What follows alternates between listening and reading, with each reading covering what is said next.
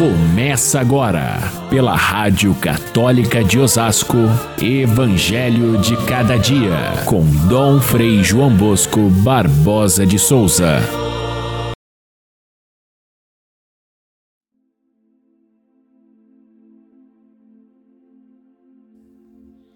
Bartimeu era cego e mendigo e estava sentado à beira do caminho quando Jesus passou e ele começou a gritar: Jesus, filho de Davi, tem piedade de mim.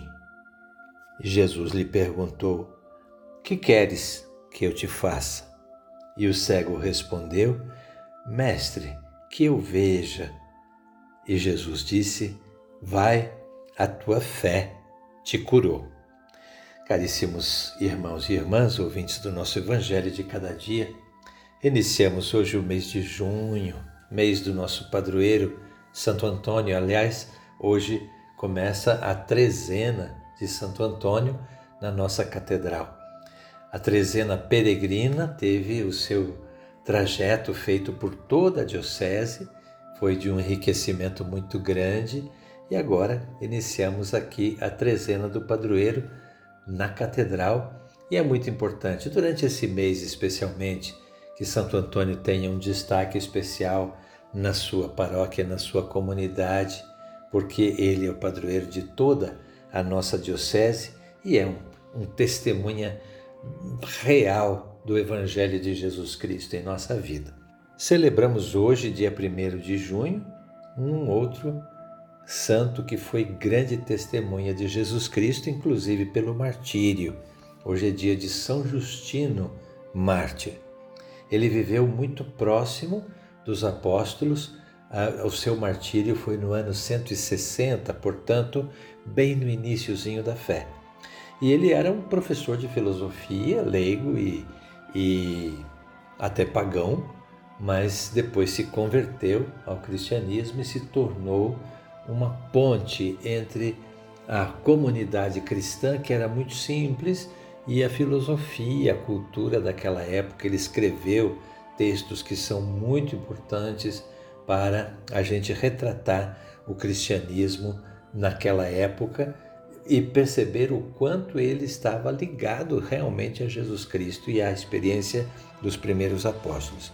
São Justino Mártir é, foi é, converteu muitas pessoas, a sua atividade acabou chamando atenção e ele foi por isso perseguido foi martirizado como muitos outros cristãos nesse período.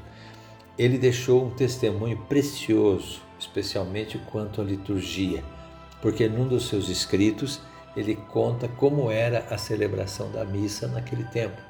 E é incrível a gente perceber que, mesmo no início, a missa tinha a mesma estrutura que ela tem hoje com a liturgia da palavra, com a, a liturgia eucarística, com o ofertório, com a, a comunhão das espécies que eram trazidas ali. Enfim, é um, é um testemunho precioso e, e muito interessante a respeito dos primeiros cristãos. São Justino Mártir. Vamos ao texto do Evangelho de hoje, que também é muito bonito. É a cura do cego Bartimeu. É, Jesus está passando por Jericó e, na saída da cidade, encontra esse homem que estava sentado à beira do caminho. Pelos detalhes, é, é, pelo capricho na, na, na, na descrição do fato, a gente vê que esse caso se tornou muito conhecido dos primeiros cristãos, inclusive o nome do cego que era filho de Timeu, Bartimeu. E ele então é, serviu como um modelo de discípulo, porque ele se aproxima de Jesus, da maneira como ele o faz, e essa esse relato de São Marcos passou a ser uma verdadeira aula de catequese batismal, porque se trata de abrir os olhos, abrir os olhos da fé. Ah, muitas vezes o Evangelho de Marcos relata curas de cegos, porque eram muito comuns naquela época. Também porque nos, nos textos messiânicos, quando se fala do Messias, um dos pontos importantes era que ele haveria de curar os cegos. E mais ainda o sentido simbólico que tem a cegueira, porque a, a cegueira significa a incredulidade e a, e a visão significa a visão da fé. E então, essa passagem da incredulidade para a fé se faz mediante a palavra de Jesus Cristo que nos cura da nossa incredulidade, da nossa falta de fé. Se a gente for ver bem, o cego pode ser cada um de nós. Nós que buscamos aperfeiçoar o nosso caminho de fé.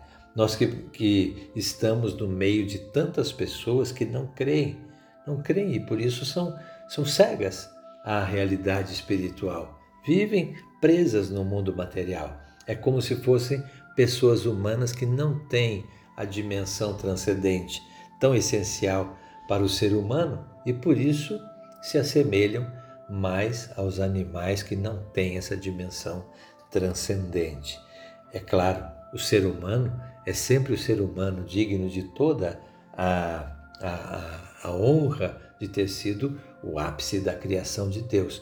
Mas se lhe falta fé, se lhe falta o reconhecimento da transcendência, falta uma parte essencial. Então, a, a cura do cego é, nos ensina, cada um de nós, a buscar essa, essa, essa cura com Jesus. Agora veja, o cego ele não, não, não, não pode identificar a Jesus com os olhos, mas ele escuta pelo ouvido.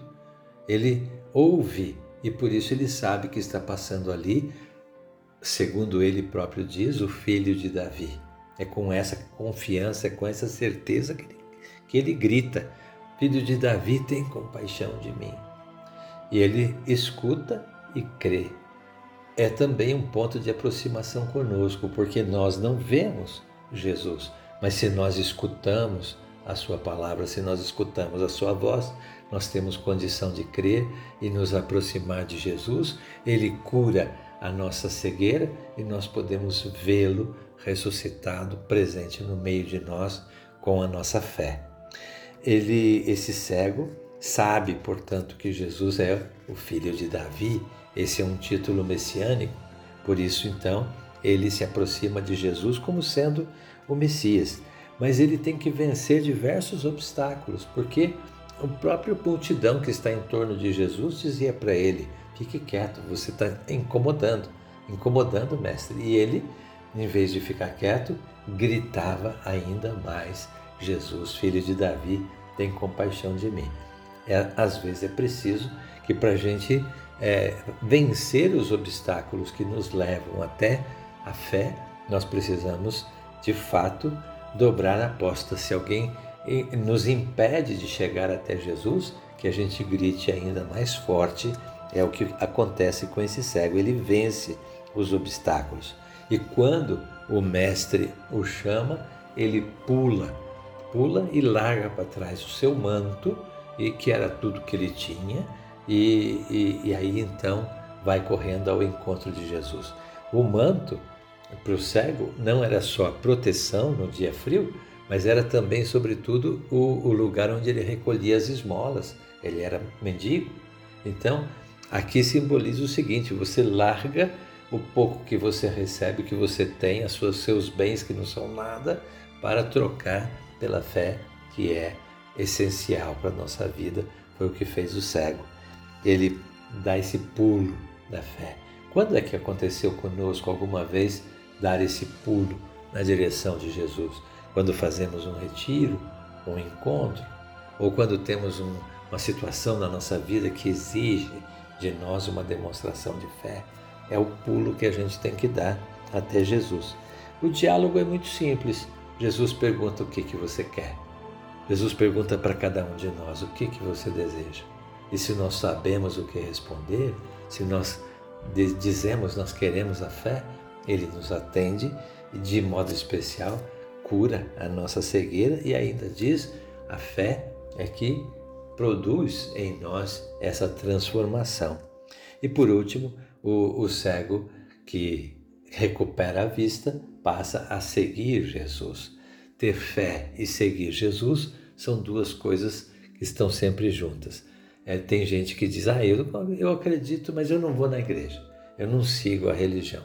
Se eu não sigo Jesus, também não tenho fé.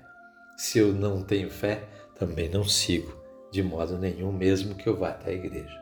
Então, as duas coisas são necessárias e fica muito evidente nesta cura do cego Bartimeu. Deixemos-nos curar. Fiquem todos com Deus. Até amanhã, se Deus quiser.